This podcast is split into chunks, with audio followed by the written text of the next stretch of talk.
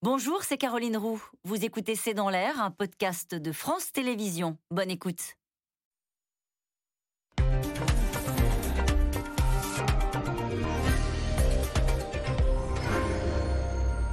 Bonsoir à toutes et à tous. Nous attendons vos questions SMS, Internet et réseaux sociaux pour alimenter notre discussion. Les Occidentaux avaient appelé leurs ressortissants à s'éloigner au plus vite de l'aéroport de Kaboul en raison de menaces terroristes imminentes. Et cet après-midi, deux explosions ont eu lieu aux abords de ce qui est devenu la seule porte de sortie de l'Afghanistan. Les médias américains évoquent un attentat suicide avec des victimes américaines sur les points d'accès de l'aéroport. Une attaque qui complique naturellement encore plus l'opération d'évacuation qui a permis permis, selon Washington, d'exfiltrer 95 000 personnes euh, depuis la mi-août. Certains pays, comme le Canada, la Belgique, les Pays-Bas, ont déjà suspendu leurs opérations d'évacuation en raison de la menace. La France fera sans doute décoller ses derniers avions demain. Les Américains, avant cette explosion, affirmaient toujours qu'ils se laissaient jusqu'au 31 août pour terminer la mission. Attentat à Kaboul, le piège djihadiste, c'est le titre de cette émission. Avec nous, euh, pour en parler ce soir, François Clémenceau, vous êtes rédacteur en chef international au journal du dimanche. Signale votre récente interview euh, du ministre euh, des Affaires étrangères, Jean-Yves Le Drian. C'était naturellement sur l'Afghanistan. Vincent et je, vous êtes grand reporter, vous êtes spécialiste du Moyen-Orient et de l'Afrique. Vous avez collaboré au documentaire Massoud, l'héritage de Nicolas Jallot, qui sera diffusé d'ailleurs euh, le 9 septembre sur Histoire TV. Laurence Nardon est avec nous. Vous êtes responsable du programme Amérique du Nord à l'IFRI. Je signale votre podcast. Enfin, Anne Chaon, vous êtes journaliste et vous avez été correspondante à Kaboul pour l'AFP de 2016 à 2018. Vous revenez d'Afghanistan. Vous y étiez encore euh, en juillet dernier, c'était il n'y a pas si longtemps quand même. Et avec nous ce soir en direct euh, de Doha, Margot Ben. Vous êtes grand reporter, vous étiez encore à Kaboul, vous, hier. Vous êtes co-auteur du documentaire Afghanistan, Vivre en pays taliban. Je cite également votre article paru dans le Figaro. Les talibans imposent l'ordre islamiste à Kaboul. Bonsoir à tous les cinq. Merci euh, de participer à ce C'est dans l'air en direct. Je me tourne vers vous, Vincent, Vincent Hugeux. Qu'est-ce que l'on sait des explosions aux abords de cet aéroport à l'heure où on se parle. Deux explosions, a dit le président de la République. Oui, à ce stade, deux explosions, semble-t-il très rapprochées dans le temps, en lisière de l'enceinte même de, l'aéroport. Euh, en revanche, s'agissant d'une part euh, du bilan et de la revendication, euh, on est toujours dans le flou. La revendication, ça n'est pas surprenant. Il est extrêmement rare que les attentats de nature djihadiste soient immédiatement euh, revendiqués par leurs auteurs réels ou supposés. Et, s'agissant du bilan, euh, certaines sources font état de nombreux blessés, d'autres évoquent des morts, mais je ne m'aventurerai pas au-delà. Euh, Ancha, on, sait précisément où ça s'est passé maintenant. On est aux portes de, de l'aéroport, donc vous y étiez encore une fois il n'y a pas si longtemps.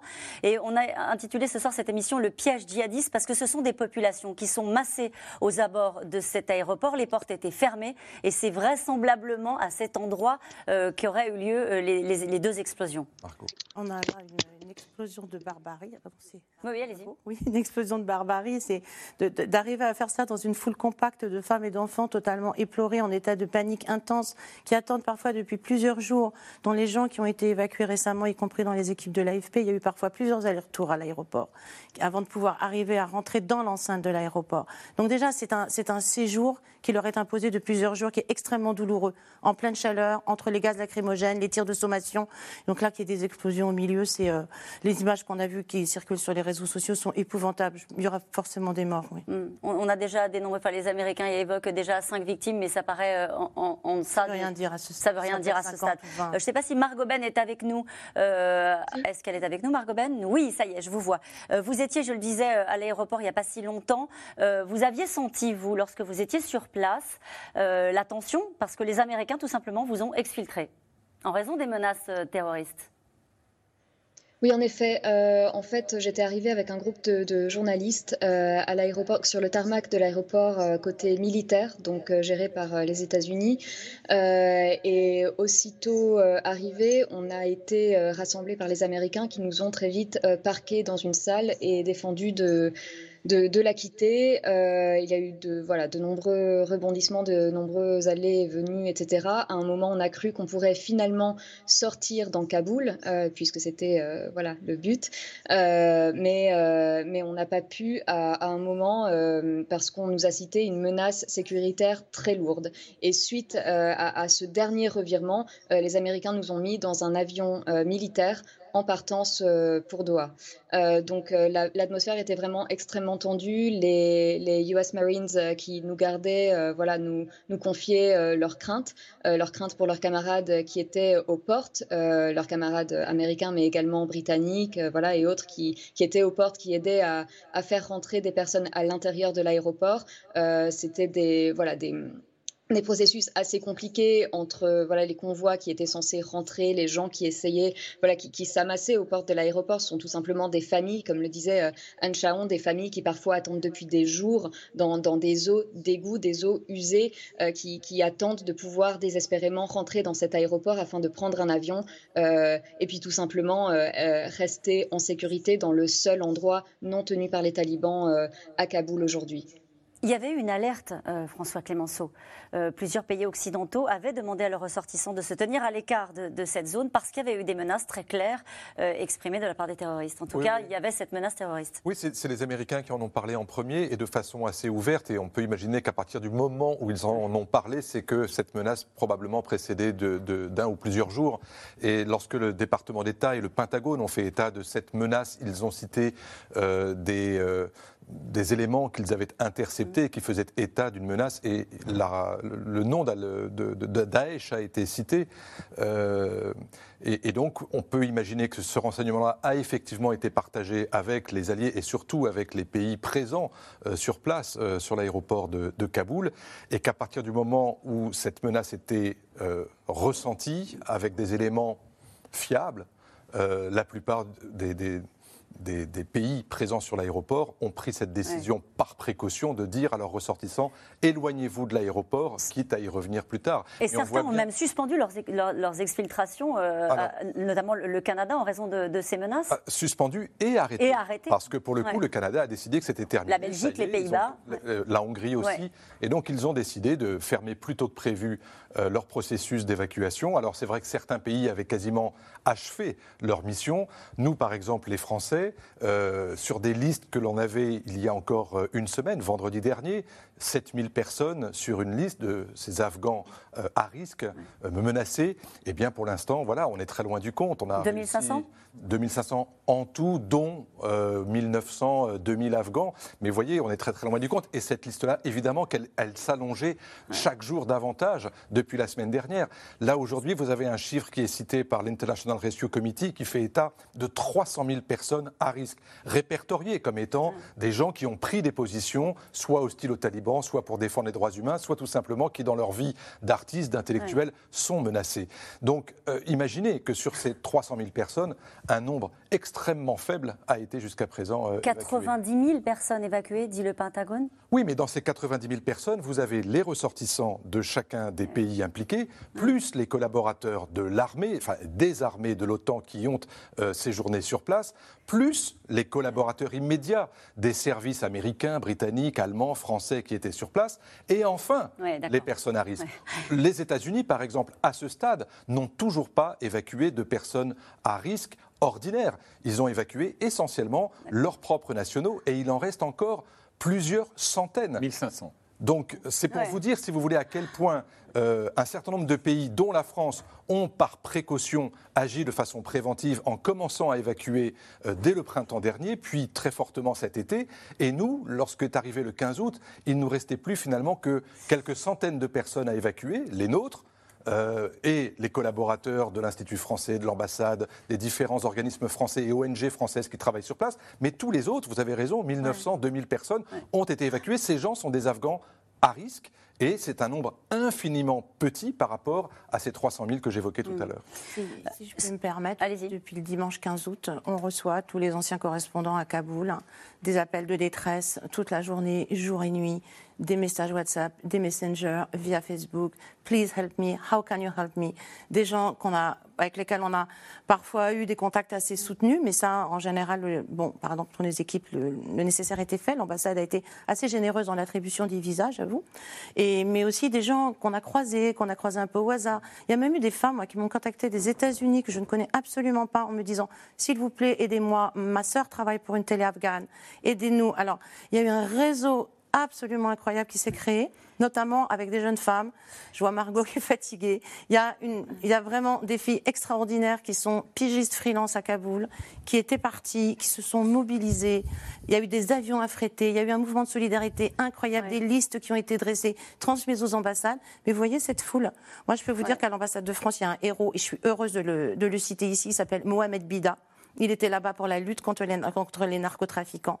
Mohamed, il plonge dans cette foule pour essayer d'aller identifier les gens pour lesquels il a des visas. Est-ce qu'il peut encore le faire à l'heure où on se parle Il le faisait encore ce matin, encore dans ce des matin conditions ignobles, euh, de, dans, les excréments, dans le... Alors la question qui est... Et merci de, de, ce témoignage que vous nous apportez aujourd'hui. Je me tourne vers, euh, vers vous, Margot Ban, parce que la question qu'on se pose aujourd'hui, c'est est-ce que ces explosions, est-ce que ces attentats, puisque les chaînes américaines parlent d'attentats, alors je ne sais pas, je parle sous votre contrôle les uns les autres, c'est pas prématuré, sans doute qu'on va découvrir qu'il s'agit d'un groupe djihadiste derrière euh, ces explosions. Est-ce que cela change le calendrier euh, que, disent les gens sur place euh, à Doha?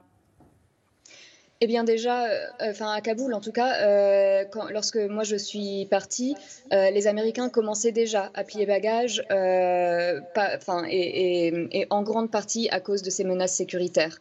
Euh, les, Américains étaient extrêmement tendus, les soldats américains étaient euh, extrêmement tendus. Euh, ils, continuaient à rapatrier des personnes, mais on disait déjà que très peu, très peu d'autres personnes pourraient rentrer. Des entrées avaient déjà été condamnées, ou on commençait déjà à condamner des entrées qui commençaient à être bétonnées.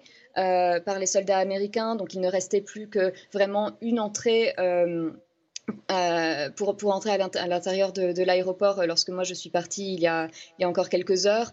Euh, certains pays avaient déjà arrêté leurs évacuations, donc je pense que cette menace sécuritaire, elle pourrait tout à fait influer sur, les processus d'évacuation, les, États-Unis, par exemple, avaient déjà évoqué la possibilité de continuer certaines évacuations, pas forcément depuis l'aéroport de Kaboul, mais au-delà du 31 août, afin peut-être d'apaiser les talibans qui voulaient absolument que, voilà, que, ces opérations soient terminées le 31 août.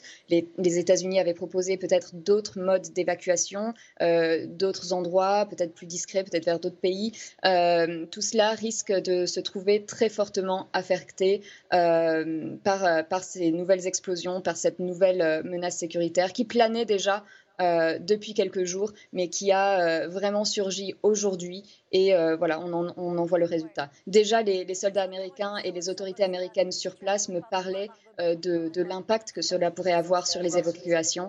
Et on peut s'imaginer que alors, je vous interrogeais sur votre situation à Doha en imaginant, mais peut-être que ça n'est pas le cas, que vous étiez encore en lien avec euh, des autorités, euh, des, responsables euh, de l'évacuation que vous, qui a été conduite et dans laquelle vous avez été évacué de Kaboul, les autorités américaines ou occidentales qui sont encore en transit à Doha. Est-ce que c'est le cas ou est-ce que vous vous retrouvez là où vous êtes aujourd'hui isolé non, moi j'ai été évacuée avec un groupe de journalistes dans un avion militaire qui transportait également des, réfugiés afghans.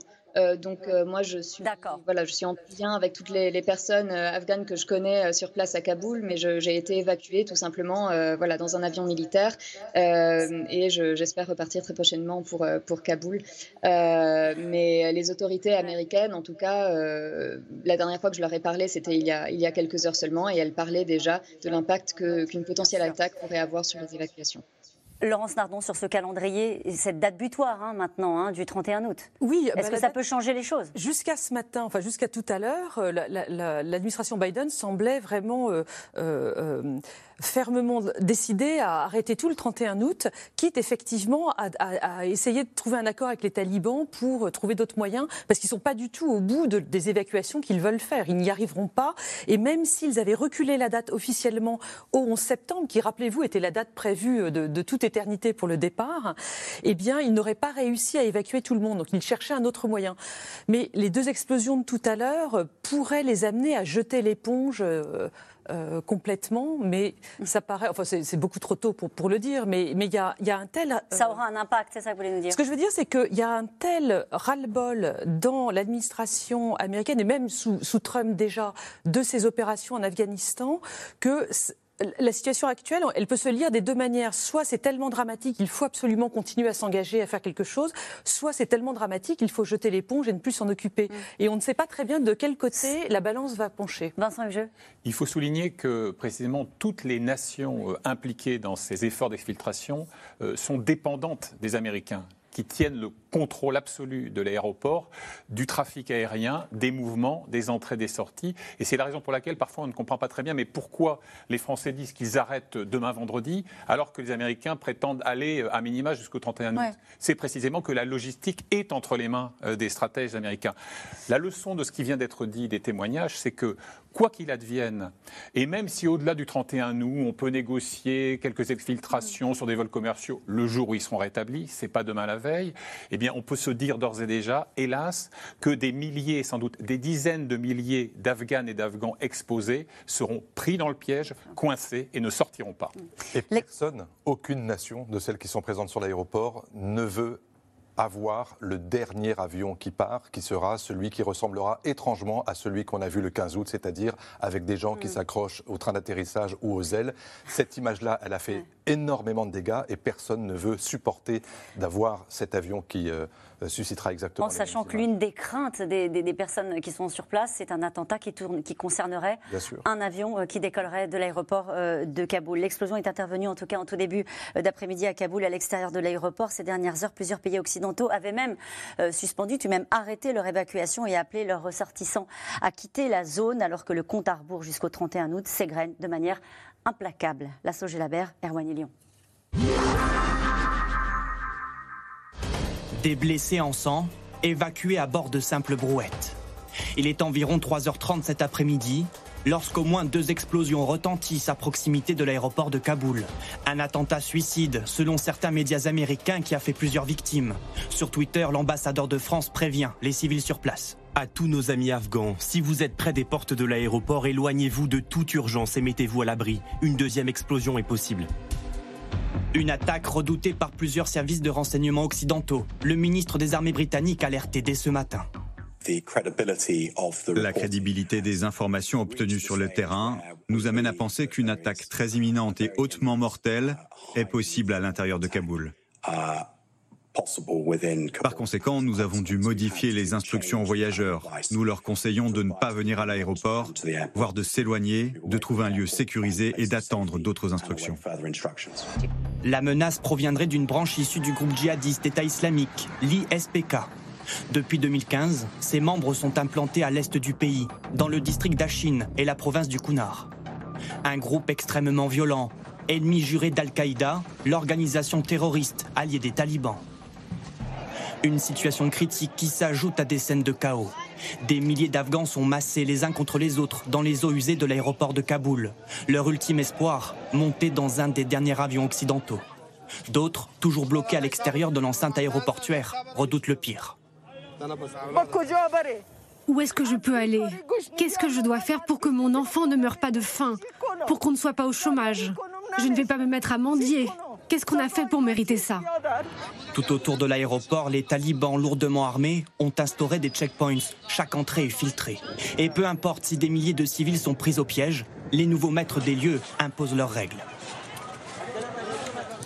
Les États-Unis poursuivent leur politique, consistant à inviter les Afghans à embarquer dans des avions et les évacuer du pays dans un but inconnu.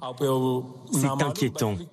Nous exhortons les Américains à changer leur politique et à ne pas encourager les Afghans à quitter leur pays. Notre élite, comme les ingénieurs et les médecins qui ont étudié ici et dont le pays a besoin, ne devrait pas être transférés. Le compte à rebours est donc enclenché. Joe Biden l'a de nouveau confirmé les 6000 soldats américains ne sécuriseront plus l'aéroport et les évacuations après le 31 août. Chaque jour où nous sommes sur le terrain est un jour de plus où nous savons que l'État islamique cherche à viser l'aéroport et attaquer les forces américaines et alliées, ainsi que les civils innocents. Le retrait des troupes militaires américaines oblige les alliés à s'adapter, et vite. Les Pays-Bas et le Canada viennent de cesser leurs opérations d'évacuation. Quant à la France, le dernier avion s'envolera vendredi soir. Mais Emmanuel Macron se veut rassurant. Nous allons construire, en lien avec nos alliés, les voies et moyens, après le 31 août, d'assurer des opérations humanitaires qui auront forcément une nature différente, qui seront plus ciblées, mais pour continuer de protéger les magistrates, les magistrats, les avocates, les avocats, les journalistes, les intellectuels euh, et toute personne qui est menacée en raison des combats qu'ils mènent et de ce qu'ils sont. Les talibans assurent que les Afghans éligibles au départ pourront partir plus tard sur des vols commerciaux. Mais beaucoup ne veulent plus attendre. À la frontière pakistanaise aussi, ils sont des milliers à vouloir fuir l'Afghanistan. Nous allons revenir sur euh, ces images et ces, évacuations et cet attentat. Mais juste un mot sur euh, la déclaration d'Emmanuel Macron qui dit nous allons continuer à protéger euh, ces personnalités-là qui seront menacées et qui ne pourront pas quitter l'Afghanistan. Est-ce qu'on aura les moyens de les protéger? Il n'y a plus personne en plus à l'ambassade de France, c'est une coquille vide. Donc même si on se disait on va ouvrir l'ambassade, les locaux de l'ambassade pour mettre les juges, les procureurs qui sont effectivement, qui sont des femmes qui se rendaient, le dernier convoi pour l'avion français a quitté le Ce matin après trois vaines tentatives.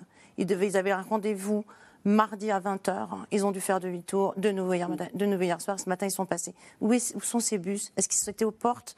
Il y avait des femmes dedans, juges, procureurs, des magistrats qui sont effectivement en première ligne. Ça fait 15 ans qu'elles mettent les talibans en prison.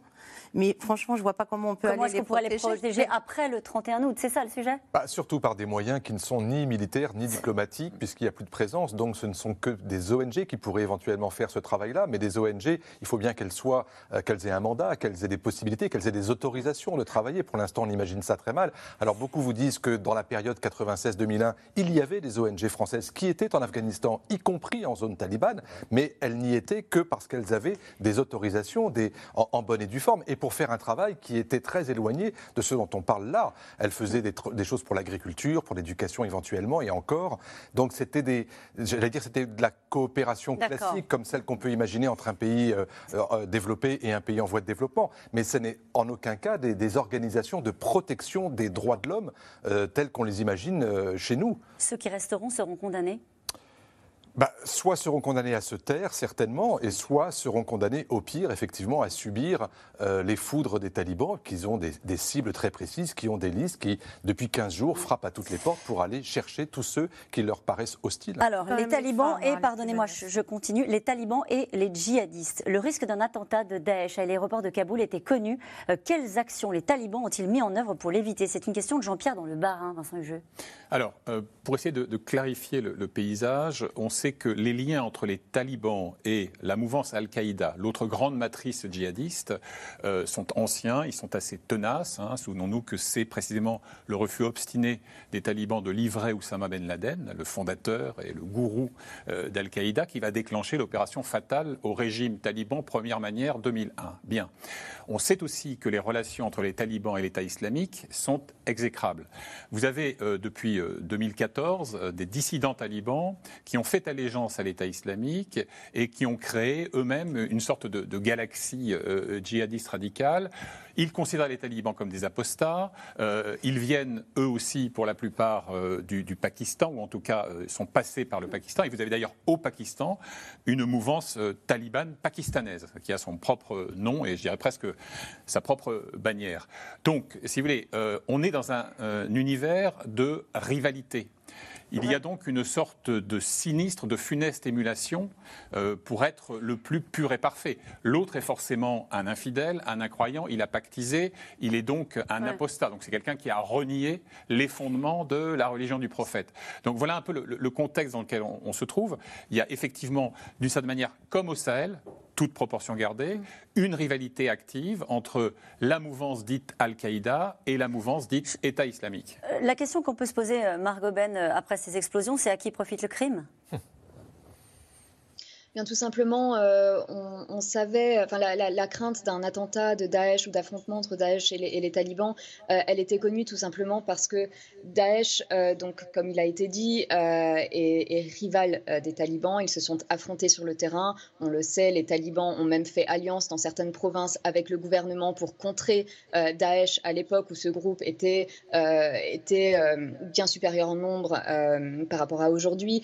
donc, Daesh, tout simplement, a vu le l'occasion, en ce processus d'évacuation, de faire un attentat qui attenterait à la vie de, soldats étrangers, de potentiellement de soldats afghans, de talibans qui étaient aux portes, en fait, qui géraient les portes, qui géraient des, checkpoints. Donc tout, voilà, tous leurs ennemis étaient réunis et donc la possibilité pour eux de faire un, attentat euh, contre eux, elle était, elle était là, elle était extrêmement facile. Et d'ailleurs, ces derniers jours, donc des soldats américains me racontaient avoir euh, été confronté parfois à des, mouvements de foule de, talibans principalement, voire à la venue euh, d'unités talibanes euh, qui venaient de l'autre bout de la ville ou d'autres portes de l'aéroport, qui venaient très lourdement armés pour contrer une potentielle menace d'attentat. voilà, donc ils s'échangeaient des informations, du, renseignement sur de potentielles attaques, etc. Et ils s'amassaient, ils s'organisaient pour contrer un attentat qu'ils considéraient comme imminent,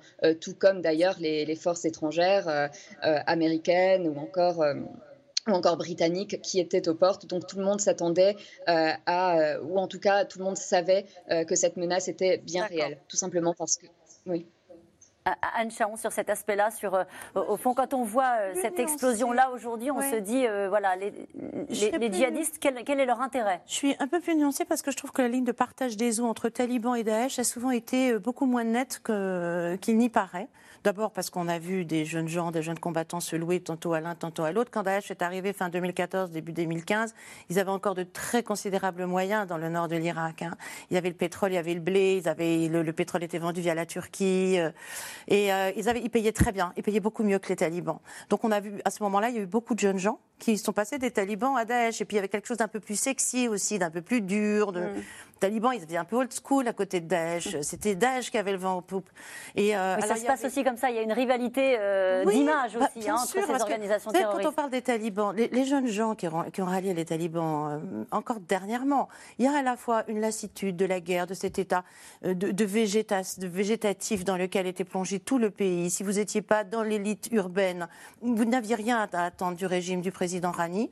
Les Américains, que vous ont-ils apporté Pas grand-chose, si ce n'est une guerre continue depuis 40 ans.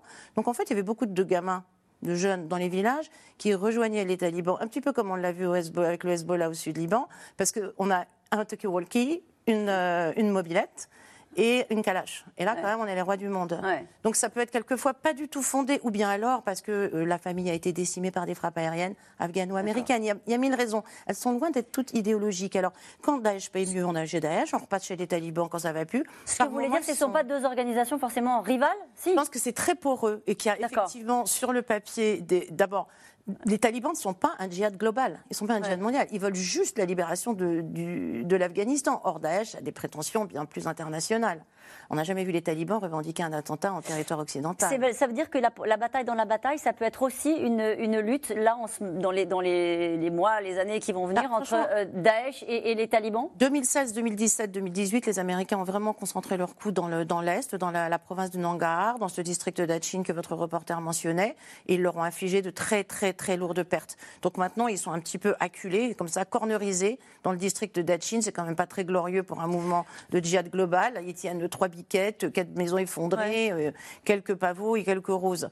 Donc c'est pas non plus, vous voyez, un, mouvement en puissance. Après, c'est très facile, c'est du low cost, hein, l'attentat kamikaze. Ces derniers jours, on me disait qu'il y avait des, vidéos, c'est celles que les Américains ont, fait, ont partagées avec leur, euh, les services de renseignement occidentaux, où on voyait des jeunes gens en train de faire leur prière et de s'habiller de blanc donc voilà, clairement, il y avait des candidats au martyr. Toujours difficile de savoir si c'est hier ou il y a trois mois. Euh, il y a euh, Daesh, euh, il y a aussi Al-Qaïda. Hein, Laurence Nardon, un rapport de l'ONU indique qu'Al-Qaïda opère toujours sous protection talibane bah oui, c'est ce qu'on vient d'expliquer. Donc il y a, cette d'un côté les talibans qui ont protégé Al-Qaïda historiquement dans, au moment des attentats du 11 septembre, et puis l'arrivée de Daesh beaucoup plus radical et beaucoup plus euh, globale, mondialisée euh, dans les années 2010. Ce que je veux dire, c'est que euh, on, a choisi d'intituler ce soir cette émission Le piège djihadiste. On ne sait pas encore quelle organisation peut être derrière ces attaques. Moi, je continue à avoir du mal à comprendre l'intérêt même de Daesh à commettre ces attentats, parce que finalement, enfin, en lisant la presse américaine ce matin, je suis spécialiste des États-Unis et pas de l'Afghanistan, attention, la crainte exprimée par certains anti-interventionnistes à Washington, qui sont assez puissants en ce moment, c'était le réengagement d'une administration, d'une administration Biden acculée. C'est-à-dire que euh, la situation se dégradant, par exemple avec un attentat, euh, l'administration Biden se réengagerait, ce qui n'est pas du tout l'intérêt ni de Daesh, ni des talibans, ni de Al-Qaïda. Il y a quand même un phénomène que beaucoup d'experts ont, relevé euh, très rapidement, ce fameux groupe qu'on appelle l'ISKP, qui est en fait l'État islamique dans la province du Khorasan. Le Khorasan étant une région historique qui embrassait des parties de l'Afghanistan, du Pakistan, de l'Iran et de l'Asie centrale. C'est que, en fait, les actes qui leur sont attribués ont considérablement augmenté en nombre et en ambition euh, depuis euh, le 1er janvier, grosso modo. Euh, mais depuis 12 jours, il n'y avait plus une seule action de violence extrême revendiquée par ce groupe, et donc beaucoup redoutaient qu'il soit en train de préparer précisément des attentats d'envergure visant Kaboul, qu'il s'agisse d'attaques au mortier ou d'attentats suicides, comme on vient de le mentionner. François Clémenceau. Non, mais pour répondre à la question du téléspectateur du début, les talibans n'ont pas été en mesure de déjouer cet attentat, alors qu'ils ont leurs propres services de renseignement, qui sont assez actifs, surtout dans les régions où ils combattent Daesh frontalement. Mais c'est vrai que à qui profite ce crime C'est la question. Ça profite aussi aux talibans, parce qu'effectivement, ça donne un coup d'accélérateur à ce processus d'évacuation qu'ils euh, souhaitaient impérativement fermer à la date du 31 août. Sans compter le fait qu'il y a, semble-t-il, mais je ne suis pas non plus le grand spécialiste, mais je vois bien à travers les différents communiqués des différences d'approche entre ceux qui vous parlent depuis Doha, où on négocie avec les Américains et avec les anciennes autorités afghanes pour, soi-disant, former une sorte de gouvernement de transition euh, inclusif, c'est le mot à la mode, mm-hmm. et puis ceux qui sont en place à Kaboul, qui ont pris les rênes du pays, et on voit que ce n'est pas du tout le même langage. Ceux qui sont à Kaboul aujourd'hui veulent le départ le plus rapidement possible de toutes les forces occidentales. Ça, vient de là, cette confusion qu'il y a eu euh, avec les prises de parole américaines, ou même Anthony Blinken l'a laissé entendre qu'il pourrait y avoir quand même des départs après la date du 31 août. Euh, on a euh, des, prises de parole comme ça, alors qu'effectivement, on a eu l'impression qu'à un moment donné, il y avait eu une fin de non-recevoir des talibans qui avaient dit aux Américains c'est non, ce sale 31. Comme si il y avait une diplomatie parallèle des États-Unis avec une partie des représentants des talibans. Il y, a quelque chose qui a changé en tout cas, et, je ne suis pas dans le secret des deux, très loin de là, mais c'est vrai que lundi dernier, il s'est passé quelque chose qui pour nous est absolument incroyable, c'est que le chef de la CIA euh, s'est rendu à Kaboul, mais à l'intérieur même de Kaboul. Il n'est pas resté dans un hangar de l'aéroport. Il est allé dans Kaboul. Vous imaginez, le chef de la CIA. Bon, c'est exceptionnel ce genre de, rencontre, surtout lorsqu'on la rend publique. Et quelle était la mission du chef de la CIA C'était effectivement de négocier ce report pour faire en sorte qu'il puisse y avoir une sorte d'agenda commun entre talibans et forces américaines pour que tout reste euh, en l'état jusqu'au 31 août et si possible au-delà. Bon, ah, visiblement, quelqu'un à Kaboul, dans les rangs des talibans, euh, et certainement dans les rangs de Daesh, puisque c'était aussi leur intérêt, a tout fait pour que cette sorte de deal qui n'existe pas, qui n'est pas annoncé, euh, échoue le plus vite possible. Marc Aubin, vous vouliez dire un mot? Oui, euh, je voulais bah, tout simplement euh, oui, rebondir euh, sur ce qui avait été dit sur déjà les dissensions entre talibans, les dissensions possibles. Ce qui est assez intéressant, c'est que ces dernières années, la chefferie talibane a pris grand soin d'afficher une certaine unité. Les, différentes shuras, et le bureau politique qui, siégeait à Doha, les, chefs politiques, pardon, les chefs militaires qui étaient par exemple à, à, Quetta, au Pakistan, donc affichaient en tout cas euh, un visage euh, un petit peu plus uni, euh, tentant de montrer un mouvement qui finalement allait de l'avant et était mené par, par des chefs qui s'organisaient, une hiérarchie extrêmement structurée. C'est d'une part vrai, mais de l'autre côté, euh, d'autre part, euh, on sait aussi que c'est très différent de, contrer un ennemi commun et de faire la guerre et, de, gérer un pays. Aujourd'hui, on risque de voir apparaître peut-être des fractures, des fissures entre euh, divers chefs talibans qui pourraient ne pas avoir la même vision déjà de la société et des, lois qui, devraient régir la société, la même vision du mode de communication avec les étrangers, avec les Américains, etc. Euh, donc, donc c'est déjà ça euh, qu'on pourrait voir euh, maintenant et, dans les prochains jours. Et également, je voulais revenir sur le fait que il n'y a pas seulement des dissensions possibles entre entre les chefs talibans, il y a également un certain nombre de, de commandants sur le terrain qui ne se voient pas forcément représentés par des leaders qui siégeaient à l'étranger, qui ont été vus en train de négocier avec des puissances étrangères étrangère qui était censée être ennemie et qui était appelée envahisseur étranger dans les discours officiels talibans. Donc un certain nombre de, commandants et, même de, combattants talibans ne se retrouvent pas nécessairement dans le discours des chefs. ceci étant dit, il y a aussi un certain nombre, à, ajouter à ça, il y a aussi un certain nombre de, de combattants, et d'ailleurs qui sont la majorité des combattants, qui sont des jeunes adolescents ou jeunes adultes, qui sont tout simplement euh, voilà, des, membres d'une guérilla qui dure depuis euh, de très longues années, depuis plus de, deux décennies, et qui, sont, euh, et, qui, et, qui, et qui commettent à l'heure actuelle des exactions très nombreuses dans les provinces, qui ne respectent pas forcément les, les recommandations données par leur chef, selon lesquelles il faudrait épargner les civils, épargner les anciens membres du gouvernement, etc. etc. donc on voit que déjà, il y a des fissures qui s'opèrent au sein de la chefferie talibane, mais également entre la chefferie et euh, les talibans euh, voilà, qui sont censés euh, commander sur le terrain ce qui est très intéressant dans ce que vous nous racontez, c'est quand on entend certaines euh, voix de la diplomatie occidentale qui disent qu'il va peut-être falloir dialoguer. Est-ce que votre démonstration est assez implacable? Avec qui euh, dialoguer? Et quelle, aura, euh, quelle sera la valeur de, ce dialogue à la lumière de ce que vous nous expliquez et de la confusion qui va sans doute régner en, Afghanistan dans les prochains mois? Merci beaucoup Margot Ben d'avoir été avec nous. On vous a entendu tout à l'heure nous dire rapidement que votre ambition et votre désir c'était de retourner à Kaboul. Vous serez toujours la bienvenue euh, en direct pour suivre cette, actualité euh, afghane. Je vous dis à très bientôt et merci d'avoir été avec nous. C'est une région au nord-est de Kaboul qui est devenue un symbole de la résistance aux talibans. Le Panchir, des terres montagneuses du commandant Massoud, avec désormais son fils qui espère euh, prendre le relais. En France, certains élus appellent déjà à armer la résistance qui aujourd'hui fait figure de dernier rempart contre les talibans. Paul-Rémy Barjavel et Christophe Roquet. Du haut de leur colline, des combattants se préparent. Miliciens et anciens soldats de l'armée afghane multiplient les exercices militaires. Ici, des dizaines de recrues en plein entraînement. Là, des véhicules blindés manœuvrent dans la vallée encaissée. À l'heure actuelle, combien de combattants sont stationnés dans cette région? Toutes les parties de cette région sont couvertes par les combattants. Il n'y a aucun endroit qui soit vide.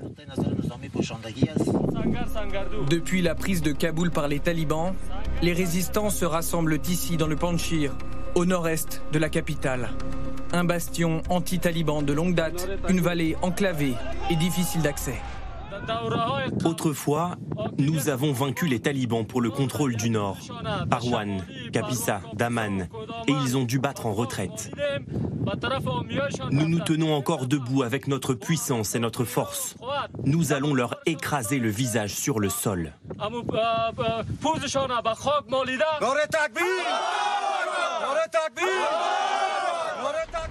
L'un des visages de la résistance, c'est lui, Ahmad Massoud, 33 ans.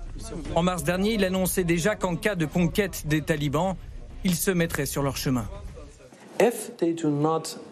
S'ils ne reconnaissent pas le fait que l'Afghanistan d'aujourd'hui est différente de l'Afghanistan d'il y a 20 ans, s'ils pensent qu'aujourd'hui il n'y a pas de commandant Massoud, ou il n'y a pas d'alliance du Nord, alors qu'ils sachent qu'il y a Ahmed Massoud et que la population est déjà en train de s'armer et de se préparer.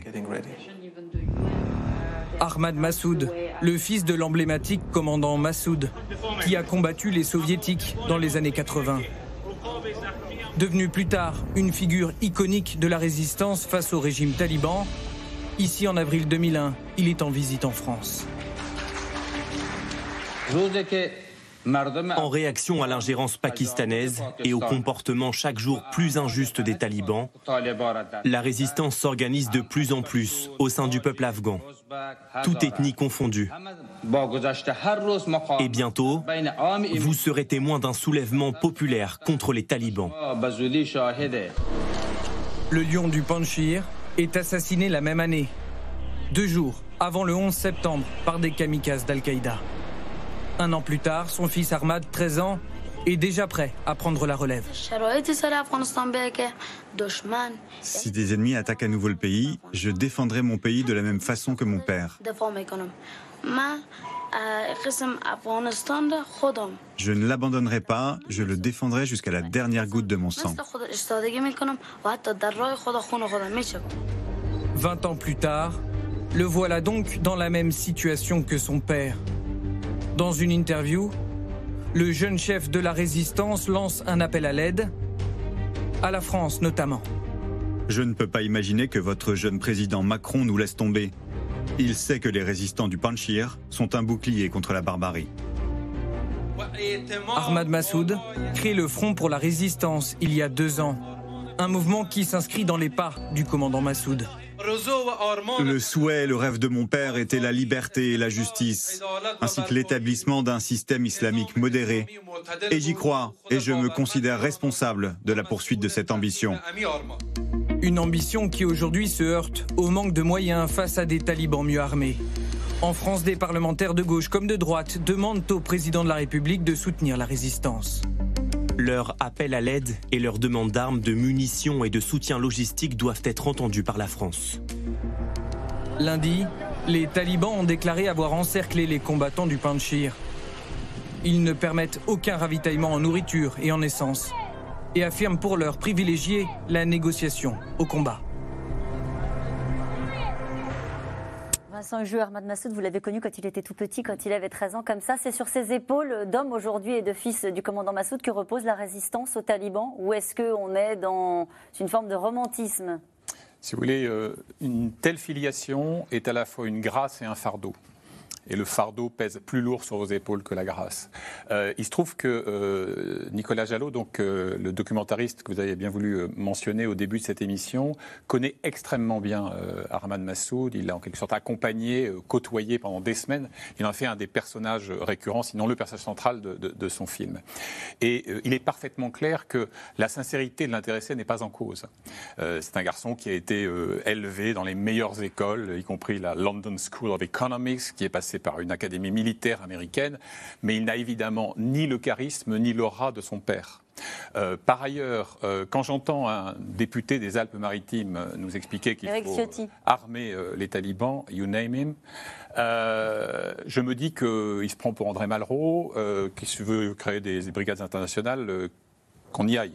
Pourquoi Pourquoi vous dites ça? Mais parce qu'il y a quelque chose euh, dans cette sorte euh, de romantisme, effectivement, euh, d'adhésion presque poétique de la part de, certains acteurs politiques français. quelque chose qui me surprend toujours un peu quand on se demande s'ils seraient capables de, placer l'Afghanistan sur une map monde et s'ils en connaissent l'histoire. Et, et, donc, c'est très bien d'aller réclamer. J'ai pas beaucoup entendu ces messieurs dans les années écoulées même pas du tout. Et j'en ai discuté avec Massoud le père, parce que euh, aussi euh, héroïque soit-il, et il le fut d'une certaine manière, c'était d'abord un chef de guerre tadjik avant d'être un homme d'État, mais c'est comme ça, lui-même racontait la méfiance qu'il inspirait. Est-ce que vous savez que à l'époque où les Américains, on y revient, fournissaient des Stingers à la résistance anti-soviétique, c'est pas à Massoud qui les fournissait, c'est à un pro-saoudien qui s'appelait Sayaf, qui était un bourreau, c'est euh, à une ordure de collection nommée Gulbuddin Ekmatyar, qui a par exemple fait assassiner un journaliste de la BBC euh, du retour de euh, son promontoire. Euh, donc je veux dire, on ne peut pas aujourd'hui expliquer qu'on va voler au secours de la résistance talibane alors que ce qui devait être fait n'a jamais été. Le Panchir, mais non. Sauf la France. Oui, oui, bien sûr. Mais, mais, le Panchir, c'est juste effectivement une, vallée extrêmement enclavée, euh, pointe sud, 80 km de Kaboul. Mais pour les talibans, c'est pas très grave qu'il y ait un îlot de résistance. L'enjeu peut être climatique. Il y a la topographie qui est en leur faveur, et puis il y a le climat. Certains disent que s'ils tiennent jusqu'à euh, l'hiver, qu'ils sont autosuffisants au niveau alimentaire, ils peuvent espérer un afflux en tout cas euh, un, apport de nouveaux combattants et de volontaires. Est-ce qu'il y aura une résistance? Est-ce qu'il peut y avoir une résistance euh, aux talibans? J'avais lu l'une de mes sources cette semaine qui me disait à propos de, de Massoud, qui disait S'il vous plaît, ne me parlez plus de Dieu, ni de son Fils, ni du Saint-Esprit. Dieu, commandant Massoud, le Fils, vous l'avez vu, le Saint-Esprit, Bernard-Henri Lévy. Et pourtant, c'est pas, ça n'est pas par, euh, j'allais dire, pas pour les insulter tous les trois. C'était juste pour dire à quel point, pour nous, Français, la situation en Afghanistan ne se résume pas à cette vallée du Panchir, ni à Massoud, ni à ceux qui voudraient résister contre les talibans. C'est quelque chose de beaucoup plus complexe complexe parce que c'est une situation régionale. Ça euh, met en cause les relations qu'on peut avoir avec l'Iran, avec le Pakistan, avec la Russie. Euh, L'Afghanistan n'est pas vu comme quelque chose qui est décolqué ou décalqué du reste du monde. C'est une situation que chacun veut apprécier à une seule et même condition, c'est que personne, ni les Américains, ni les Français, ni les Britanniques, qui que ce soit, ne veut une nouvelle guerre. En Donc la porte va se fermer le 31 Pas forcément, parce qu'on peut très bien aider euh, euh, Massoud à, à, rester dans son panchir et à tenir, après tout, pendant 5 ans. Ça veut dire 5 quoi, ans de coup, 96 François à... Bah, ça veut Aider dire- sans donner des armes, ça veut dire quoi? Ça veut dire qu'entre 96 et 2001, Massoud a parfaitement réussi, enfin, la vallée du Panjshir Mhm. a réussi à rester euh, à l'écart du régime taliban. Les talibans n'y sont pas rentrés. Mhm. Euh, il n'y a pas eu, il n'y a pas Mhm. eu de, de- de- de si grande contre-offensive euh, qui permettent euh, aux gens de Massoud de dire voilà, nous souhaitons reconquérir tout l'Afghanistan. Pas du tout. Ils- mais ils ont été protégés. Ils se sont eux-mêmes protégés. Alors après qu'il y ait euh, ici ou là des services, des armes, euh, des- éventuellement des, des aides qui soient apportées pour tenir, probablement. Mais personne ne voudra re- recommencer une nouvelle Ouais. guerre avec de l'envoi d'hommes, de matériel et d'argent. J'ai cette question d'André dans l'heure. Si la France venait à aider euh, Ahmad Massoud, les talibans pourraient-ils se venger en perpétrant des attentats sur notre sol? Les Massoud, talibans, c'est une histoire française, hein. franchement, c'est Oui. une histoire française. Alors, C'est ce que je disais. Vous avez parlé de romantisme, c'est exactement ça. Il n'y a que la France et que quelques intellectuels et, dé- et députés français pour croire que la résistance peut vraiment venir du Panchir. Tout ce qu'on peut souhaiter au Panchir, c'est qu'il arrive à se protéger effectivement de l'influence talibane. Et puis le, le relief hein, euh, l'y aide vraiment parce que pour rentrer au Panchir, même si c'est tout près de Kaboul, vous avez une route, une seule le long de la frontière avec un checkpoint. Mm. Donc ça, si vous le tenez, vous n'allez pas euh, passer Grimper par des montagnes. voilà, exactement. Et, et deuxièmement, si on veut faire une analogie avec le père, à 22 ans, il menait la, quand même la résistance à l'armée rouge. Ouais. Quand, Massa- quand euh, Ahmad était euh, étudiant à Londres, euh, qui rêvait d'être astronome, qui rêvait d'être architecte, mais qui n'avait absolument pas l'étoffe d'un héros qu'on a voulu tout de suite lui coller sur l'épaule, les, les épaules dès la mort de son père à- Mm. quand il avait 12 ans. Il m'a dit dans l'hélicoptère qui me ramenait du Tadjikistan pour voir la dépouille de mon père, j'ai vu tout de suite que l'entourage avait complètement changé ses relations avec moi. Plus personne ne jouait avec moi, plus personne ne me parlait. On me respectait comme un raïs, mais, mais j'étais rien de tout ça. J'étais un enfant. Et alors il est poussé comme ça par les intérêts du clan Massoud aussi, les frères, hein, les frères de Ahmed, d'Ahmad Shah Massoud. Et euh, mais honnêtement, il a, il a pas cette Donc ça veut dire qu'il n'y aura pas de la résistance des populations. Bien sûr, il n'y aura pas de résistance dans la vallée du Panchir, il n'y aura pas de Les- résistance les aux combattants- talibans Les combattants panchirés aujourd'hui, c'est les vieux qui accompagnaient le père et qui veillent sur Ahmad, euh, comme sur un bibelot de faïence. C'est hyper touchant de les voir. Mais c'est des vieux messieurs. Et dans les jeunes, bah, ils ont été aguerris où La- la- L'armée de Shah Massoud, elle avait, encore une fois, euh, elle s'était coltée l'armée rouge. Ils ont Non, des moyens de- Ils ont des moyens Non? Non, je pense franchement que c'est une, une fable française. Ouais. Donc ça veut dire que le 31 août, il y a une chape de plomb Hmm? qui tombe sur l'Afghanistan. Non, ils auront des moyens pour se défendre s'ils sont attaqués. Parce Voilà, ils que, peuvent Préserver on l'îlot. en, on en parlait tout à l'heure avec Vincent. Le chef, le, le chef d'état-major des forces spéciales afghanes a rejoint le Panchir, le ministre de la Défense aussi, le vice-président qui s'autoproclame aujourd'hui président, oui. Mais tout ça ne fait pas une armée capable non seulement de résister, mais surtout de partir dans une sorte de contre-offensive, y compris Et puis même le de ministre de la. Défense, Bismillah, Oui. un proche de Massoud. Donc en fait, il est rentré au pays. Quoi. Est-ce que ça peut, se penser- ça peut se passer pour les populations de la même manière que ça s'est passé entre 96 et, et- et 2001 Franchement, pas de prospective sur le sujet. On ne sait pas du tout en qui, à qui on a affaire. hein. Et les talibans euh, 2021 tweet euh, sont très habiles sur les réseaux sociaux, euh, devant des conférences de presse, euh, répondent, répondent à la presse, même aux femmes non voilées. Euh, Qu'est-ce qu'il y a? Et puis ça revient exactement à ce qu'on posait tout à l'heure. Est-ce qu'on parle d'une seule voix? À qui on parle quand on dit les talibans?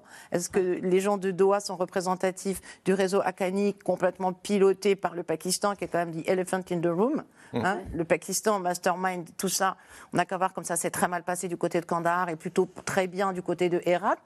Donc en fait, il y, a- y a vraiment, c'est très difficile d'imaginer. Alors, euh, si, alors si c'est difficile d'imaginer les conditions dans lesquelles vont vivre les populations par rapport euh, à la domination euh, talibane, est-ce que les conditions euh, matérielles, euh, on le FMI a suspendu naturellement ses aides économiques, les banques étaient fermées, elles vont rouvrir, va se poser la question de la, voilà, des conditions de vie des, poli- des- des- des populations en Afghanistan. Avec une partie de, la population qui pourrait être menacée, selon une dernière étude onusienne, de, pauvreté le PAM, le Programme alimentaire mondial, aujourd'hui a annoncé la reprise de ces opérations. Ils sont prêts à reprendre. Les, ils ont, MSF avait un, convoi humanitaire qui partait directement du Tadjikistan, de Dushanbe sur Kandahar. Enfin, voilà, pour le moment. 2 millions d'enfants risquent la malnutrition, je cherchais ce chiffre, et 14 euh, millions d'Afghans pourraient manquer d'alimentation, effectivement, selon le programme alimentaire mondial. Et pardonnez-moi, mais ça, c'est pas dû aux talibans, c'est dû au régime ultra corrompu du président Rani, assommé sous les tombereaux de dollars, les millions de milliards de dollars. Euh, on n'arrive plus à faire, euh, on n'a plus assez de zéro pour faire des additions depuis 2001. Et ça, la pauvreté, la malnutrition. Elle était là. Oh. Il y, a, il y a peu de leviers euh, pour l'Occident. Euh, c'est pas parce qu'on promet euh, de faire de l'Afghanistan un État paria à Washington et à Paris qu'on trouble le sommeil de leurs stratèges. Bon, il y a un levier qui peut être l'économie.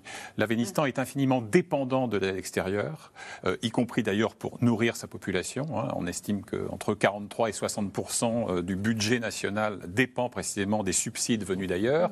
Et donc, à un moment donné, s'ils veulent prouver qu'ils sont capables non seulement de gagner une guerre sans combat d'ailleurs, mais d'administrer un pays, comme ils le promettent, bah, il faudra passer euh, à l'action.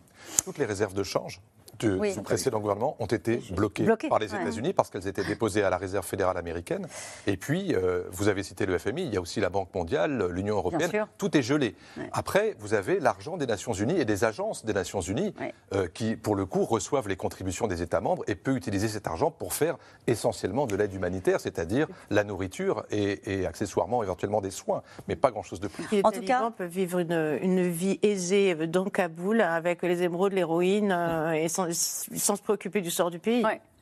En tout cas, c'est une entrée euh, dans l'atmosphère euh, très brutale pour Joe Biden. Le président américain, critiqué par les diplomaties occidentales, dégringole euh, dans les sondages aux États-Unis. L'opinion, pourtant favorable naturellement au retour des Boys, a bien du mal à encaisser les images de chaos et cette fuite mal orchestrée d'Afghanistan, et ce 20 ans après le 11 septembre. Laura Rado et Nicolas Baudry-Dasson. C'est une tâche sur la présidence Biden. Il va avoir du sang sur les mains à cause de ce qu'ils ont fait. Le président Biden a volontairement ignoré les informations de son commandement militaire et décidé de se retirer. Regardez ce qu'il se passe à présent. Joe Biden s'est montré incompétent en matière de politique internationale. En tant que commandant des armées, à présent, il est dangereux. Incompétence, désastre, chaos. Dans les médias américains, aucun mot n'est assez fort pour blâmer Joe Biden et sa décision de quitter Kaboul avant le 31 août. Des évacuations et cette photo qui ravivent 40 ans plus tard le douloureux souvenir de la chute de Saigon. À l'aéroport, la panique des Afghans s'accrochant à un avion qui décolle.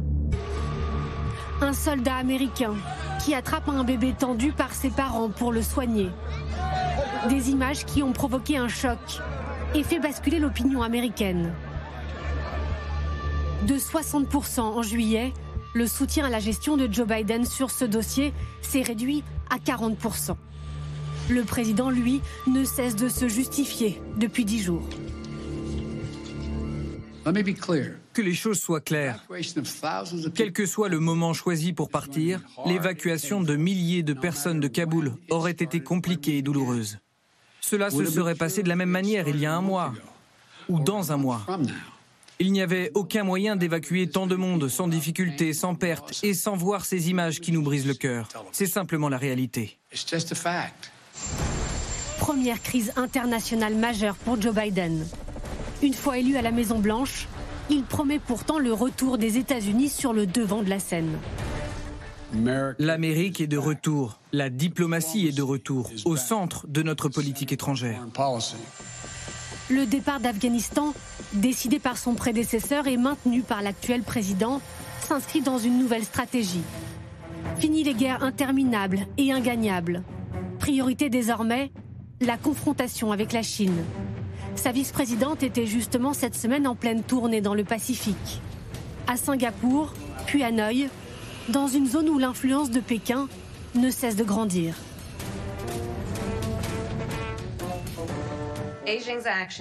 Pékin continue d'enfreindre les règles de l'ordre international et de menacer la souveraineté des États.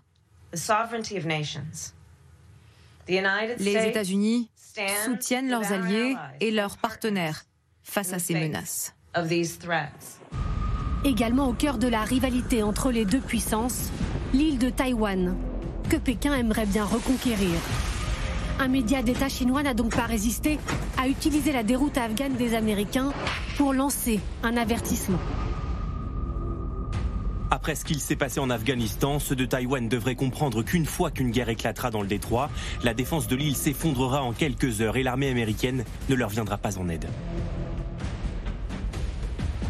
L'armée chinoise qui lançait dans la foulée des manœuvres maritimes et aériennes au large de l'île.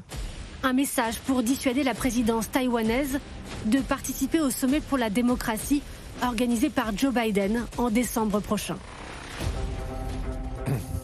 Et je me tourne vers vous, Laurence Nardon, spécialiste des États-Unis, avec cette question Joe Biden est-il complètement dépassé par la situation?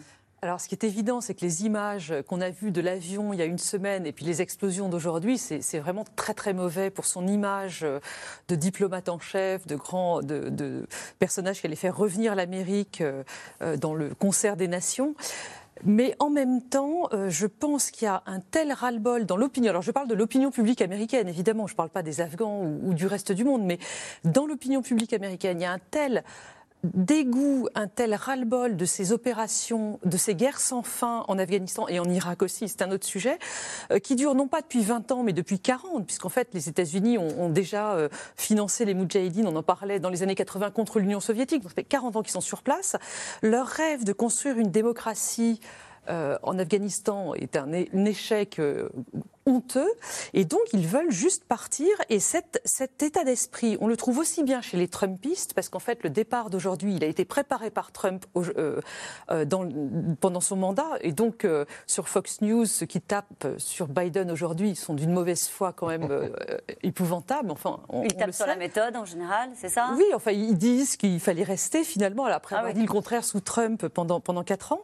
Et puis cet état d'esprit donc est aussi partagé par la gauche du parti euh, démocrates, euh, les Sanders, euh, les Ocasio-Cortez, etc., qui eux aussi veulent que les États-Unis partent d'Afghanistan pour pouvoir se concentrer sur la reconstruction de la classe moyenne américaine. Donc, je pense, alors on en reparle dans quelques semaines si vous voulez, mais je suppose que euh, ce mauvais moment pour la, pour la notoriété de Biden passera parce qu'en réalité, les Américains seront contents que ce soit terminé. Mais il n'y a pas un peu quand même, Laurence Nardon, un sentiment d'humiliation? Ah si, c'est une défaite, c'est une humiliation, mais justement... Mais ça, ça ne peut pas laisser des traces. C'est-à-dire, c'est aussi la Grande Amérique, c'est aussi, on se souvient, lors du dernier G7, euh, c'était en Cornouailles, euh, le message, vous l'avez dit tout à l'heure, c'était l'Amérique est de retour. Il y avait on avait l'impression bah que les choses avaient un petit peu bougé. Il y a quand même cette fierté de la grande puissance américaine. Et là, euh, ces images-là peuvent laisser des traces. Vous avez l'air de dire que tout ça sera vite oublié, qu'ils seront bien contents d'avoir rapatrié les, soldats américains. Oui, parce qu'il y, a un certain égoïsme américain qui fait que finalement, d'ici quelques semaines, tout, tout, euh, tout passera. Je vous, je vous, donne une preuve. Alors aujourd'hui, avec les explosions qui ont eu lieu, évidemment, tout change. Mais ces derniers jours, j'étais très frappée en lisant le New York Times ou le Washington Post, enfin les grands journaux américains, de voir qu'en une, il n'y avait déjà plus l'Afghanistan. Ils ont titré ces derniers jours sur Haïti, sur le Covid, sur le plan d'infrastructure de Biden, etc. Euh, L'Afghanistan était déjà euh, relégué en page 2. Et donc, je pense que euh, ça va euh, cette humiliation passera euh, comme. Enfin, bon, Il y a une part de. Euh, c'est un peu injuste la façon dont Joe Biden est traité par les diplomaties occidentales et une partie de son, de son pays et de l'opinion publique américaine. C'est ça aussi que vous comprenez, François Alors, par les, par, les, diplomaties occidentales, oui, c'est un peu injuste, parce qu'on est tous co-responsables dans cette histoire. Il ne faut pas oublier que l'intervention en Afghanistan, elle se fait sur un mandat des Nations Unies, et puis parce que les alliés de l'OTAN ont appliqué l'article 5 de solidarité avec les États-Unis attaqués. Donc on ne peut pas dire on y était, mais on n'y était pas.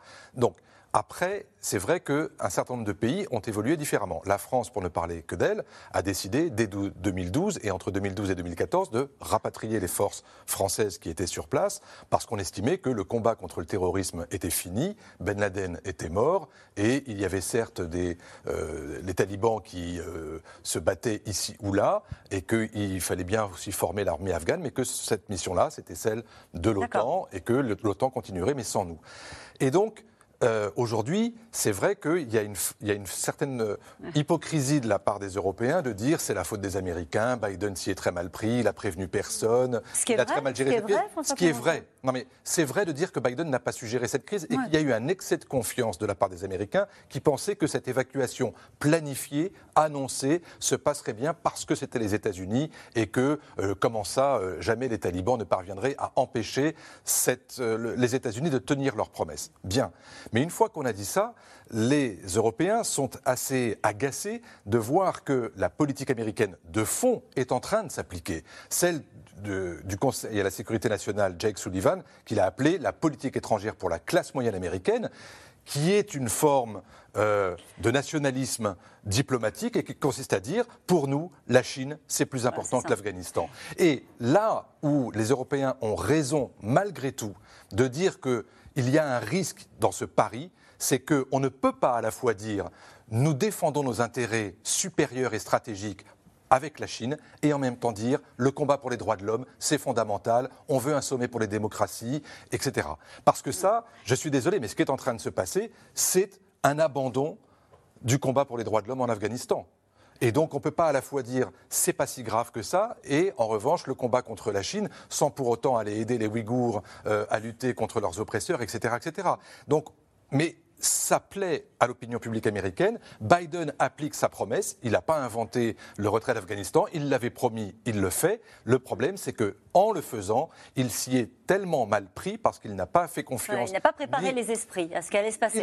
Bah, il ne pouvait pas le savoir non plus parce qu'il, je vous dis, il y avait un excès de confiance parce qu'on pensait que l'Amérique très forte parviendrait à sortir seule et sans encombre, alors que, on le sait, l'histoire américaine et l'histoire des, j'allais dire, des, puissances occupantes, quelles qu'elles soient et où que ce soit, ça se passe toujours mal. Très vite, parce qu'il faut qu'on passe aux questions des euh, téléspectateurs. J'étais en juin à Kaboul, toutes les femmes euh, que je rencontrais, surtout les femmes évidemment, celles qui ont le plus à perdre, me disait, enfin, j'ai pas entendu une personne qui regrette le départ des États-Unis. Voilà, pas une, pas une, pas une, dans quelque couche de la société que ce soit. En revanche, c'est comment ça a été géré. Ils nous ont abandonnés sans négocier rien du tout, sans contrepartie. Donc un sentiment vraiment d'abandon sur euh, la, notion de défense des droits. Une autre remarque, c'est quand même Mossoul.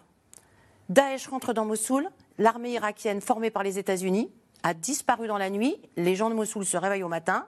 Il y a le Daesh partout, il n'y a plus un soldat, ils se sont tirés comme des lapins. Et là, Pareil. Pareil. Une armée formée pendant 20 ans à renfort, vraiment, beaucoup d'experts, beaucoup de matériel, beaucoup, beaucoup, beaucoup d'argent, même s'il y a eu beaucoup de corruption. Et c'est une armée qui se désintègre. Alors, soit il y a eu un deal et on finira par le savoir, soit elle s'est juste effondrée devant l'ennemi. Et nous revenons maintenant à vos questions. Que sait-on exactement de l'explosion entendue il y a quelques heures près de l'aéroport de Kaboul, François Clémenceau? C'est un double attentat. Le mode opératoire est celui des djihadistes, probablement un attentat suicide qu'on fait en deux temps pour pouvoir gêner l'arrivée des secours. Euh, tout ça est malheureusement épouvantablement euh, classique. Après, euh, la revendication, les services américains avaient déjà signalé que selon eux, il était possible que Daesh commette un attentat à cet endroit-ci et à ce moment-là. C'est ce qui est en train de se passer. Ces explosions et ces menaces vont-elles stopper les évacuations?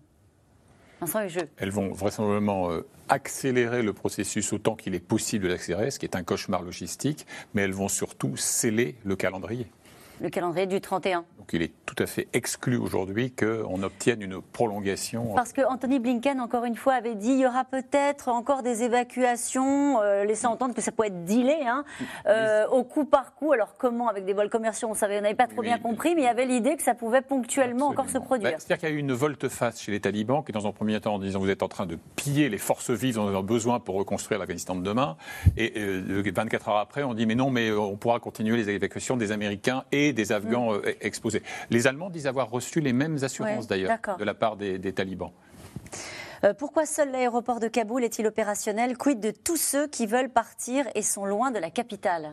Ils, galèrent énormément pour, euh, pour rejoindre Kaboul par tous les moyens, par la route. C'est le seul aéroport sécurisé, c'est le seul aéroport opérationnel grâce aux États-Unis. Les vols commerciaux sont tous arrêtés depuis dimanche 15 août. Donc en fait, la seule façon de quitter le pays par la voie des airs, c'est sur des avions militaires. Et les États-Unis ont concentré vraiment leurs efforts euh, sur Kaboul, sur la capitale. Donc euh, tous les gens qui arrivent des, provinces sont arrivés au cours des 3-4 derniers jours, apparemment sans trop de difficultés hum, de checkpoint, il n'y a pas eu d'exaction en route, mais voilà, c'est des difficultés logistiques. Mais il y a une base militaire américaine qui a été euh, fermée et qui aurait pu servir euh, d'autres points d'évacuation. Bah, elle a été fermée, ils ont fermé Bagram avant même d'avoir. C'est incroyable, c'est la force de frappe, c'est ce qui permettait les frappes aériennes, d'offrir une espèce de, de bouclier à l'ensemble du pays et ça a été fermé très prématurément. Il y a une chose qui était très intéressante sur cet aéroport, c'est tout ce qui s'est passé avant dans, la, dans les préparatifs de cette évacuation. Les Américains, les Turcs et les talibans était en train de négocier un deal qui permettrait à la Turquie de faire en quelque sorte le tampon mm. entre la fin de l'opération américaine et le début de la reprise par les talibans de l'aéroport. Et les Turcs ont fini par lâcher l'éponge parce qu'ils se sont aperçus que c'était littéralement impossible. Les talibans euh, sont-ils en relation avec Al-Qaïda? On ne va pas revenir sur l'histoire qui a été brossée à grands traits tout à l'heure, mais ce que l'on peut dire très brièvement, c'est que d'une part, il est dans l'intérêt objectif des talibans de convaincre le reste du monde qu'ils sont disposés à distendre le lien avec euh, Al-Qaïda. Euh, et puis, euh, encore une fois, je n'exclus pas que dans quelques jours, tel stratège taliban nous explique qu'ils sont leurs meilleurs alliés dans la lutte à mort contre Daesh. Et à l'instant de cette déclaration, les talibans condamnent euh, les attentats. Alors qui euh, chez les talibans C'est ce qu'on a essayé de comprendre tout à l'heure. Ça vous, ça vous surprend Ça ne me surprend absolument pas. Plus les attentats sont crades, hein, des hôpitaux, des petites filles, des enfants, plus ils s'empressent de dire qu'ils n'ont rien à voir. Hein, c'est pas nous, et, et de condamner. Mais très souvent les attentats vraiment très très sales hein, qui euh, impliquent un grand nombre de civils, même quand la preuve a été faite que c'était les talibans. Je pense à un attentat avec une ambulance piégée en janvier 2018. Les talibans ne le revendiquent pas. Avec euh, la suite de ce communiqué qui explique que cet euh, attentat, ces attentats ont tué dans une zone sous la responsabilité américaine. À partir du 1er septembre, que vont devenir les Afghans candidats à l'exil qui n'auront pas pu partir? Il reste la route et il reste les frontières, mais ces frontières, pour l'instant, vous le voyez, c'est la frontière iranienne d'un côté, la frontière pakistanaise de l'autre. Pour l'instant, elles sont quasiment fermées, littéralement étanches. Et donc, oui, il y a un drame humanitaire qui est en puissance parce ils vont continuer à vouloir partir, à tenter de vouloir partir. Beaucoup, beaucoup, des centaines de milliers, peut-être euh, des millions, on ne sait pas. Mais en tout cas, c'est sûr, c'est que les deux moyens de pour partir, avant que l'aéroport ne rouvre plus tard et soit effectivement accessible aux vols commerciaux pour des gens qui ont des visas, vous voyez, les six ici, mhm. eh bien oui, il reste ces deux frontières terrestres-là et un peu éventuellement le Tadjikistan, l'Ouzbékistan, mais qui pour l'instant sont fermés. Donc euh, c'était littéralement impossible. Je pense que plus qu'une vague migratoire qui euh, s'abattrait sur l'Europe, ce qu'il faut redouter, c'est des réfugiés qui partent avec les poches pleines d'héroïne et d'amphétamine. Parce que les talibans se sont adonnés depuis trois ans à la fabrication d'amphétamine à partir d'une plante locale. Les routes migratoires empruntent les mêmes que celles de la drogue. Donc avant de redouter d'avoir des centaines de milliers d'Afghans qui arrivent, euh, redoutons de voir tout d'un coup les prix de l'héroïne et des amphétamines s'effondrer sur le marché européen. Parce que vous aurez des gens qui seront là à attendre en embuscade. Je te fais passer, puis tu prends 5 kilos d'héroïne dans ton sac à dos. Qui protégera le dernier avion qui décollera d'Afghanistan? C'est ce que vous nous racontiez tout à l'heure. Ça faisait froid dans le, dans le dos, euh, François Clémenceau. Vous nous disiez qu'il n'y a aucune, euh, aucun pays occidental qui veut être euh, voilà, ce dernier avion qui. Bon, ce sera très probablement un avion américain, mais c'est n'est pas, pas garanti. Et, qui protégera le dernier avion Personne. Dieu là pour ceux qui y croient. Voilà, personne. Hein. En sachant qu'on le disait tout à l'heure, parmi les, les, attentats redoutés, il y a naturellement un attentat qui viserait euh, un, de ces avions qui décolle depuis l'aéroport de Kaboul. Euh, on savait depuis plusieurs mois que les États-Unis allaient quitter le pays. Pourquoi avoir attendu le dernier moment pour organiser l'évacuation? D'abord, euh, les Américains ont été euh, très tardifs, les autres pays un peu moins, d'après ce que je comprends, euh, parce qu'ils étaient mal renseignés. Ils pensaient que les talibans ne pourraient pas remporter le pays aussi vite. Ils ont commis aussi des erreurs en, fermant la base de Bagram et en ne faisant pas un deal sur, de protection aérienne avec les forces armées afghanes. Et donc, le renseignement américain, qui semblait pourtant bien renseigné sur les attentats de cet après-midi, l'était très mal sur la réalité des forces afghanes sur le terrain. Quelle différence notable y a-t-il entre les talibans d'aujourd'hui et ceux des années 2000 Ils tweetent. Ils communiquent avec beaucoup plus de sophistication. c'est pas rien ce que vous nous dites. C'est-à-dire qu'ils vont utiliser en même temps, c'est l'alpha et l'oméga du changement. On ne sait pas encore s'ils ont revu leur processus de décision. De ça veut dire qu'il ne faut pas espérer d'eux qu'ils soient plus euh, tendres vis-à-vis euh, des femmes. Attendons de voir. Pour le moment, ils montrent aucun signe d'ouverture. Les femmes ont été toutes renvoyées chez elles, hein, dans les universités et la fonction publique. Dernière question une révolution en Afghanistan contre les talibans est-elle possible? Non, pas à brève ni à moyenne échéance. Bah, merci à vous tous. Euh, c'est la fin de cette émission qui sera rediffusée ce soir à 22h40. Demain, vous retrouvez Axel de Tarlé pour un nouveau C'est dans l'air. Belle soirée sur France 5.